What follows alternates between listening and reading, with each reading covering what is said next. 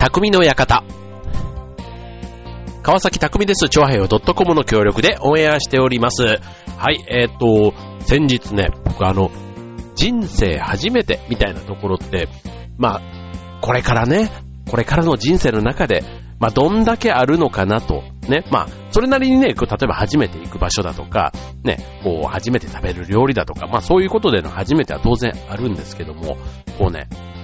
まあ、瞬間的なものというよりは、まあ、時間をかけていくような、うん、まあ、ちょっとわかりづらいかな。うん、で、あの、僕ね、今回、えー、別にあの、これ変なね、こう、マオトっていうようなやつじゃないんですけど、えっと、メンズエステというのをね、初めて体験してきたんですね。はい、ちょっとしたあの、ご縁というか、ありまして、あの、おパンお誘いというか、あって、あの、行かせてもらったんですけど、あの、まあ、ね、エステっていうと、まあ女性が、一般的にね、イメージとして女性が行って、まああの、ね、美を追求するというか、ね、で、普段別にそんなにエステ通いじゃない人でも、例えば結婚式だとか、の前だとか、なんかそういうのに備えて、まあちょっと自分に対して、こう、ちょっと一皮を剥くというか、ね、あとはまあ、ご褒美的なものでね、女性が自分に対して、まあ、美に対して投資をするっていう考え方は、まあ、女性の中ではね、全然なんか、イメージが湧くというか、まあ、意識高い系ってよくね、言われてたような、まあそういったところで、まあ、なんですけども、じゃあ、メンズというか、ね、男性はどうかって言われれば、ね、確かにキムタクが CM やってたあのメンズ TBC 的な、ね、やつだとか、ね、こう、一般的になりつつあるとはいえ、じゃあそこを一歩、ね、その扉を開けた人がどれだけいるのかっていうとね、まあ意外とね、僕の周りだけかな。でも、そん、まあ、決して安くないっていうところがやっぱり大きいとは思うんですけども、そんなにいないなって気がしてるんです。はい。だから、エステとかっていうよりは、例えばあの、エステでも、こう肌をきれいにするだとか、いわゆる美みたいなところから、その、痩せる、ね、送信っていうね、その、体を痩せさせる、そういったものもエステの中に含まれていたりするので、まあ、痩せる目的でっていうと、もしかしたら、あの、そういう男性のサロンというか、エステよりは、えっ、と、ライズアップみたいな、ね、ああいったちょっとトレーニングをしてやるって方が、なんとなくちょっと正当なイメージもあるような気はしますよね。まあこれはすごい僕のあの先入観なので、決してあのメンズエステのことがどうのこうのってことではないんですけど、で、ただこれね、初めて行って思ったんですけど、あの、まあ当然ね、えっ、と、いわゆる肌をきれいにするとか、ね、あの、よくリゾート地とかでね、こう、こう、スパみたいなところでやってくれるようなマッサージってまさに癒しで、ね、アロマの香りがこう、ふわーっと炊いてあって、ね、男性も女性も、もう受けた人はもう極楽のような気分というか、ね、もう、つい寝てしまうような、そういう気持ちいいマッサージの部分と、あとはその、ね、痩せるってなってくると、やっぱ痩せるためにはね、多少の努力というか我慢というかね、まあそういったことが必要みたいなところがありまして、まあただそれが最先端の技術で、ね、いかに効率よく脂肪が落とせるか、うん。で、その体質を変えていく、うん。だから、ただ表面的に一、ね、あの、食事制限をしてとか、そういうことだけではなくて、まあ食事ももちろんコントロールはするんですけども、まあ体内から、ね、の状態から改善していって、いわゆるあの、リバウンドしない、一時で、一時痩せではない、リバウンドをしない体を作るっていうのを目的にしているサロンっていうのが結構多いということなんですね。うん。だからそれが、まああの、メンズエステと、いわゆるあの、トレーニングジムとかで行く痩せ方の間違いというか、まあ自分だけでやるっていうのと、まあトレーナーがつきながらね、まあ食事だとか、生活のリズム、ね、あの、コントロールしながらやるっていうところの違いなんだと思うんですけども、まあそれをね、本当にあの、2時間ほどの体験プログラムだったんですけども、行ってきたというところで、じゃあちょっとこの後ね、その、中身の話を少しちょっと、あの、しつつ、あの、メンズエステのね、とは、というね、本当メンズエステ初級編のね、なんか話には聞いたことあるけどっていうのをね、ちょっと僕なりの目線でお伝えできたらなと思います。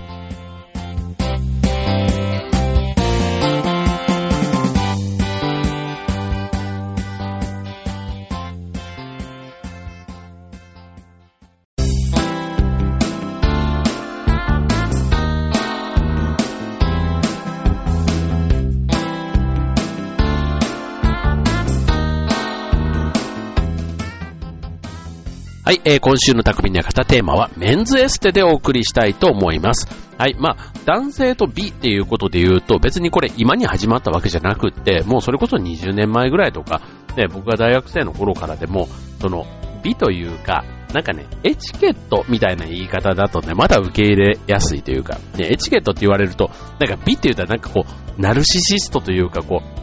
う、ね、自分をこうよく見せたいとか、なんかちょっとね、自分にうっとりみたいな人のイメージで、あんまりなんかそういう風にはなりたくないって思いがちなんですけども、他人に不快感を与えないとかね、えー、マナーとかエチケットのためにとかって言われちゃうと、ついつい、あの、ね、当然あの人にね、汚いものを見せるよりは綺麗なものを見せた方が、ね、それがまた自分発信だったりするとやっぱり気になるわけですよ。ね、それで、そうするとまあ、以前だったらっていうことで言ったら、例えば、肌のキメを整えるだとか、ね、なんかそういうことで、あの、男性用の化粧品なんていうのもね、もうここ20年前ぐらいからもう少しずつ、ね、浸透してきている。まあ僕も多少なんかあの化粧水なんかはね、神さんのやつたまにか、ね、なんか肌荒れがひどいというか、ね、冬場の乾燥時期とかなったりすると借りたりはしますけども、まあそういう男性用化粧品なんていうのもかなり、あのボディクリームとかね、ああいったものもかなり一般的になってきてますし、で、あとは、あの、香水とかね、香水なんかはまあちょっと日本だとね、また匂いがね、あの、どっちかというと無臭っていうのがね、なんかちょっと良しとね、される部分ってあるじゃないですか。なんかこう、ね、変に匂いがついているのを、まあ、男性も女性も、自分からこの匂いが出るのも、ね、自分は好きなんだけども、みたいな。あるけども人にはこう、こう、嗅がせたくないっていうのかな。だから自分の時間にだけ使うようなっていうのは自分なりのこだわりがあったり、あと人からしてみても、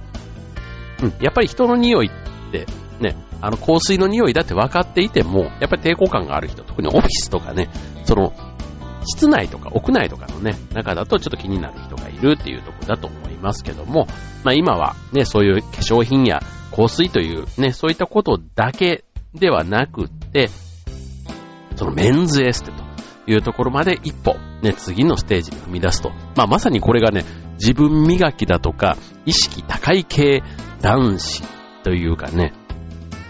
あの、20代というよりは、だから30代、40代ぐらいの人が、ちょっと意識が向き、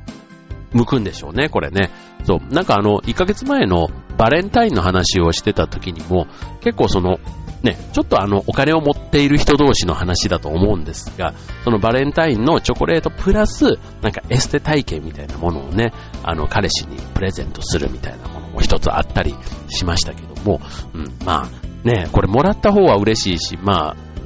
あ、あそういうことを自分に期待してるんだって、ちょっとプレッシャーにはなる感じはしますよね。うん。あ、なんか あ、お腹周りを痩せないとダメなんだとかね。うん。でもまあ、運動よりは、正直僕は行って楽でした。うん。まあこれもね、あの、いろいろ筋肉に、こう、なんていうの、超音波というか、電気的な刺激なんかもね、与えて筋肉を、まあ鍛えていくというか、ね、それでまあ、えっ、ー、と、基礎代謝を上げるっていうために、その、体脂肪率とあと筋肉量みたいなところをこうコントロールしていくわけなんですけども、まあちょっとね、電気刺激で筋肉を増やしてなんかちょっとうさんくさいというか、ね、こう自分でやっぱり腹筋なり背筋なりやってこそね、筋肉はつくもんだってね、思うんですけども、ただ、あのー、特に女性の場合だと、こう、そういう形でつけた筋肉っていうのが、どうしてもちょっと偏りが出ちゃうというか、だから代謝を上げる以外にも、なんかその体型というかボディラインたいな、なんかそんなことを気にしたりするから、まあ、筋肉量は増やして代謝を増やしたいんだけども、えっ、ー、と、筋トレじゃないっていうことを好む人が多いから、まあそういうエステとかね、通うんだなんて話を、その、インストラクターの方はね、えー、おっしゃってましたけども、なるほどと。で、これまあ男性でも、まあ、ね、30代、40代になってくると、まあ、体を動かすのがちょっと億劫になるというか、その、運動、うん、まあ、腕立て腹筋ね、昔だったらバリバリこう部活とかでやっていたものも、どうしてもね、ちょっと遠ざかったりしがちなので、これがね、寝転がってて20分ぐらいやったら、実際には1時間のなんとか筋トレだなんだの効果がありますとか言われちゃうと、ね、まあ、楽を金で買うって言ったらなんかお金のある人の話っぽいんですけども、なんかそういうことができる人が、ちょっと羨ましいかなってね、なんかね、あの、体験しながら思いましたね。はい。まあ実際にね、こう体験中2時間の間で、何人かの男性がこう、ね、来たりしてるわけですよ。で、もうね、あの、来て、ちょっとね、僕ね、ほんと初めてだったんで、行くと、あの、まず自分の服は全部脱ぐわけですね。脱いで、あの、パンツも脱ぐんです。ね、パンツも脱いで、で、向こうが用意してくれてるトランクスというか、ね、あの、スパ、えっ、ー、と、中のね、えっ、ー、と、中にこう、スパッツというか、えっ、と、なんていうか、あの、水泳のあれですよ、中の、あの、排水パンツの中に履くやつ。えっ、と、あ、なんだっけまあ、言えばわかあわかりますよね。そうそうそう。それがついているやつを貸してくれるんですね。で、さらに、その上にバスローブを着るんですよ。あの、ホテルとかによく、客室とかに。普通の客室はないか、ちょっと、まあ、何のホテルか、まあ、ちょっとさておき、あの、あるような、ああいうタオル地のね、あの、バスローブを着させてもらう、あ、着させてっていうか、置いてあるので、それを着て、えー、施術ということになるんですけども、バスローブですよ。もうバスローブなんてもう何年着てないかというか、ね、まあまあまあ、似合った試しがないというところも、そのね、ちょっとこっぱずかしさみたいなところと、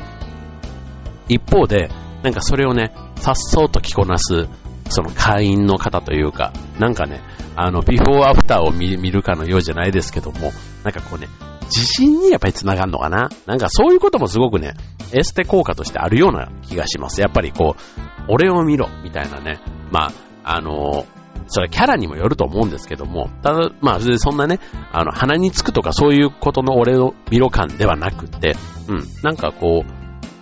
そういうのも、まあ、やっぱり慣れって大事だなと思うんですけども、なんか最初ね、そんな、あの、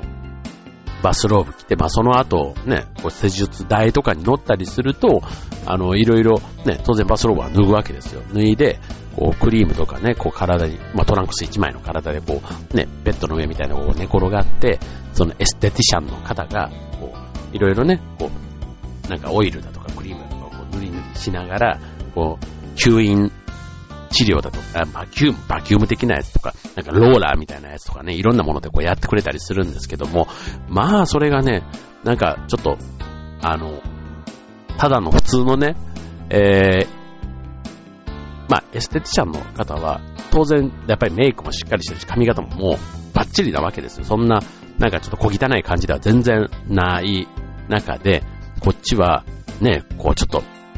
ね、締まりがない体って言ったら変ですけど、まあそういったところをね、あの、がある人たちが当然通うわけなので、まあそういう部分にね、こうなんかいろいろこう刺激をこうやって与えて、おっおってこう言ってるところがね、もうなんかこう、あの、この体験、この体験って、なん、なんなんでしょうっていうね、あの、決してね、この状態を、あの、人に見せるものではないなと。だからやっぱりね、こう、あの、この狭い空間というか、閉ざされた空間の中で、えー、自分のために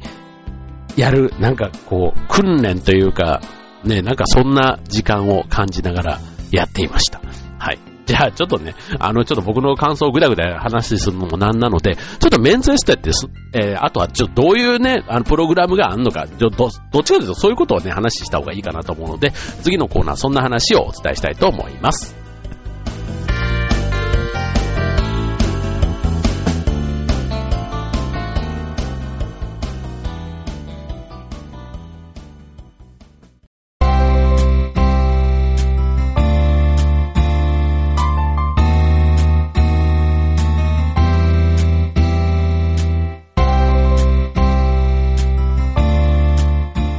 はい、えー、今日の匠の館はメンズエステでお送りしております。はい、初めて匠が言ったメンズエステ体験ということでね。まあ、あの、結論から言うとね、まあ、通うのは、あの、正直お金がいるので、僕はもう体験から多分ね、次行くことはなかなか難しいかななんて思ってるんですけども、はい。えー、ぜひね、それでもね、やっぱ自分への投資ということで考えたら、うん、まあ、悪くない全然悪くないです。はい。むしろいけるね、財力というか余力があるんだったら、うん、行ってみたいなって、まあ週1とか週2ぐらいのね、2時間だから本当に、あの、自分の場合だとジムに行く時間をそっちに当てれば全然時間的な都合はつくけども、あとちょっとお金がねっていうね、そんな感じでしたけども、はい。で、えっ、と、メンズエステ、ね、あの、まあ男磨きというか、ね、これ、短い期間で、やっぱりあの、望む結果が出る、出やすい。あの、例えば、ジムとか行ったりすると、部分痩せ、お腹だけ痩せたいっていうのって結構難しいらしいですね。うん。まあ自分でも、あの、ね、走、ランニングとかしても、あの腕とか足とかは結構やっぱりね、あの体脂肪率的に言うと部分部分で見ていったら全然普通なんですけど、腹周りだけがね、どうしてもちょっと高い。で、実際にその高い部分を落とせないというところが、まあその、ジムとか自分の中だけでのトレーニングでは難しい調整になるんですけども、これあのエステとかスパ好きの人に言わせると、そういう部分の部分痩せの結果が出しやすいというところになるんですね。はい。で、まあもともとはそのリラックスとか、ね、あの、そのボディケアっていうのかな、なんかその表面的な美しさみたいな、そんなところで、あの、美を追求する。まあ、美を追求っていう言い方がダメなんだな。だから、自分磨き、ね、男磨き。ね、例えば爪なんかもそうですよね、でもね。あの爪のね、ネイルサロン的なものも、ね、男性の営業マンの爪とかをこう綺麗にして、みたいなところも、ね、結構あの、流行ってるって聞きますし、された人もちょっとなんか、あの、いい気持ちになるとかな。まあそこまで逆に手入れが行き届いている。まあそれお客さんがそういうふうな評価をするからなんでしょうけども、まあつま先までね、足のね、靴から指の爪の先まで、ね、なんかそういうところまで手入れをしているところで、まあ自分のね、良さを、まあ見た目だけじゃないっていうところなんですけど、逆にそこまでね、気が回っているっていう意味では、ね、また評価のポイントにもなるような気はしますが、まあそういうことで短期間で望む結果が得やすいということが、まあこのエステやスパのね、魅力というかメリットになってくるわけなんですけども、えー、っと、まあ当然ね、これあの、お悩みポイントっていうのは人それぞれいろいろあるわけですから、まああの、比較的チャレンジしやすいものをね、ちょっと今日はご紹介したいと思います。えっ、と、あの、さっき言った本当のメンズエステってなってくると、まあ、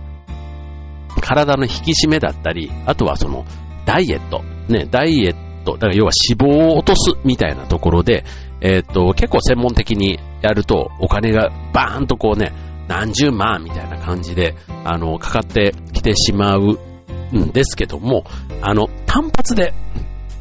やって、まあその時にね、こう、ちょっと効果が実感できるものを今日はお勧めしたいと思います。まず、えー、フェイシャル系、ね、顔の手入れです。えっ、ー、と、これはね、あの、本当にあの、単発でやってるところ結構多いので、あの、まあ、受けるポイントとしては、髭をね、ちゃんと剃っていかないと、その髭の部分をね、あの、エステティシャンの方が、あの、避けてやることになるので、あの、こう、顔のね、悩み、例えば、なんだろう、たるみとか、あとは、その、なんか、吹き出物じゃないけども、肌荒れがとかね、まあそういったところをリラクゼーションプラス、まあ、皮膚のお手入れっていうことで、あの、受けてみるというのは、結構手っ取り早く。まあこれ気持ちよさの方がね、顔だから多いですよね。結構顔とかってね、こう人がこうやってこう、あの、触ってくれたら、あとはなんかリンパというかね、首筋あたりとかもこうやってくれたりするので、はい。これなんかはまず、とっつきやすい、うん。えー、エステの一つかなというふうに思います。続いて二つ目。あの、ネイルケア、先ほどお伝えした。はい。これあの、経営者クラス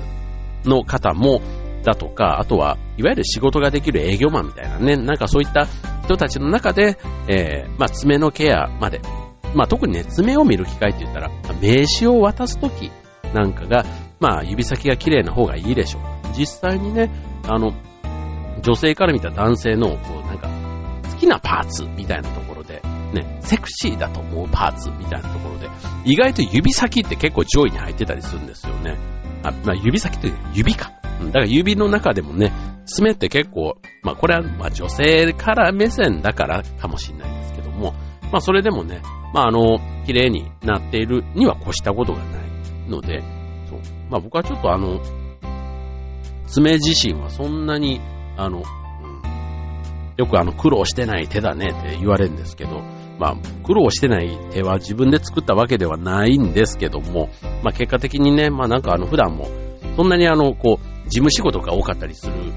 ね、パソコンとかを使ったりする仕事が多いからか、そんなにまあ確かにね、あの、あのー、例えば、時計屋さんみたいな感じでね、こうなんか資材を持ったりだとか、そういった機会はあんまりないからなんですけども、はい。なので、もしね、そういう仕事柄とか、あとはその、爪のね、形だとかをちょっと、プロの人にね、整えてもらうって意味では、そういうネイルケアなんかも有効かなと思いますよね。はい。続いて、えっ、ー、と、これはね、あの、結構メジャーですね。ヘッドスパ。ね。これはあの、美容室だとかでも、ちょっとプラスで3000ぐらい出すとやってくれたりしますけども、これは逆にね、今度あの、僕ぐらいの年齢からで言うと、あの、抜け毛とかね、そういうあの、ハゲ対策みたいなところで、まあもちろんあの、老けとかね、かゆみとかで、えっ、ー、と、頭全体の血行やリンパの流れをね、促して、で、しかも頭皮のね、汚れをこう、専門、プロがね、洗浄してくれるということとか、あとは、この、えっ、ー、と、血流が良くなることで、目の疲れとか首の凝りがね、えー、和らぐということだとか、あとはね、こう、顔がね、自然にこう、リフトアップ、ね、だらーんと垂れたところがリフトアップされる効果、なんていうのもあると。で、一回やるとこれ病みつきになるというのでね、ヘッドスパイ、かなりね、えー、手頃というか、あの、やりやすい、えー、月に1回ね、髪の毛を切りに行ったついでにやってもらう。そんなところをね、見つけてみるのはいいのかもしれませんね。はい。で、あと、続いて、あ、これもっとメジャーというか、お手軽ですね。えー、岩盤浴。うん。岩盤浴のデトックス。うん。デトックスってあのね、えー、解毒ということで、体の中の老廃物を出すということなんで、入れるものを、綺麗なものを入れて、えー、出すものはちゃんと出すと。ね、そういうことで、中から、ね、体の中から、その、美しさを目指すというところでね、あの結構こういうエステサロンとかからも、あの食べ物もね、やっぱりあの当然あの外からだけではなくて、中から変えていくっていうのもとても大事ということで紹介されてましたけども、うん。まあその中で、まあ今回岩盤浴が出す方の話ですね。まあ汗とか、ね、汗をかく中で、えーまあこれもあの、温められる、何、暖かいあの岩盤と、あの敷き詰められた石の上でゴロリと、ね、寝転ぶだけで、あの、まあある意味お手軽ですよね。うん。だから、あの、しかもこれあの、岩盤浴専用のスパももちろんありますけども、意外とね、ちょっとしたスーパー銭湯なんかにもあったりして、うん。まあ、プラスアルファでね、お金を少し払えば、うん。これこそ、それこそ1000円ぐらいとかでね、えー、できるメニューかなって思いますよね。うん。まあ、これあの、岩盤浴のあの板の上で、こう、半分は冷たい、半分は、まあ、上半身というかね、こう寝転がったその板にくっついてるところはあったかいんですけど、あの上の部分はね、なんかスースーするというか っていうことなんで、好みの問題はあるかと思いますし、あとそこの上にね、どれぐらいの時間過ごすのかというところも、これも好みはあるかと思いますけども、はい。まあ、比較的結構僕の周り好きっていう人多いんですよね。はい。で、続いて、えー、スポーツアロママッサージ。はい。これはまあリラックス効果が高い、あの、アロマを使って、あの、スポーツ、まさにスポーツアロマという、スポーツアロママッサージと言われるように、え、っと、スポーツ選手のコンディション、コンディション、まあ、調整をするための、えー、マッサージ方法ということで、え、っと、まあ、スポーツ選手なので、まあ、筋肉量が多いということから結構強めのマッサージになる。まあ、普通の一般の人が受けるよりは、逆にこう、受けると揉み返しとかもね、気になっちゃうところかもしれませんけども、まあそういったものもあるというとこですね。はい。で、最後が、えっ、ー、と、まあ、クリニックというかメディカルスパと言われる。うん。これはちょっとかなりあの、えっ、ー、と、専門的なやつで、まあさっき言った、いわゆるメンズエステの中とかのね、えー、プログラムの一つに、コンテンツの一つにも入ってたりします。例えばあの、脱毛だとか、あとはシミの除去だとか、薄毛だとか、ね、そういったところをもうあの、医療的な視点で、えー、対応していくというところですね。はい。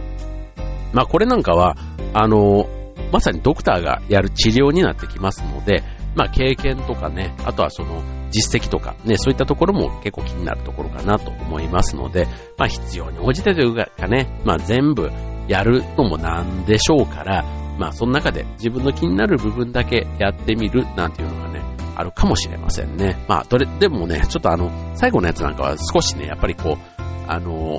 まあ、贅沢っちゃ贅沢なんでしょうかね。あの、うん。別にそれをしなくても、まあ死にゃしないというか、ね、あの、いわゆる病気とはちょっと違ったりするわけですから、うん。だから本当にちょっと、あの、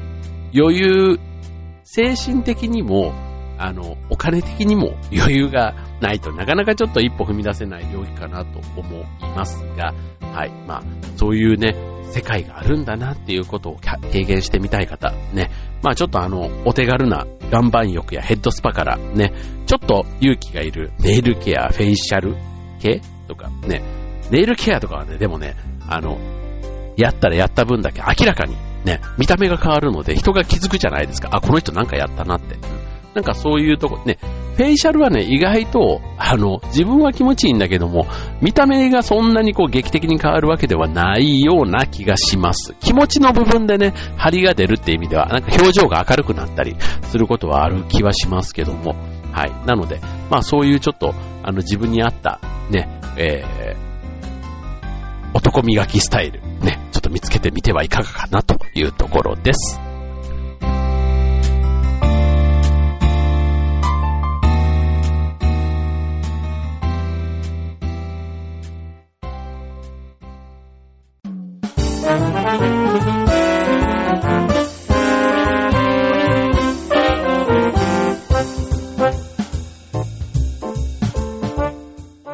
えー、匠の館、今週はメンズエステということでお送りいたしました。はい、まあちょっとね、あの、敷居が高いイメージが、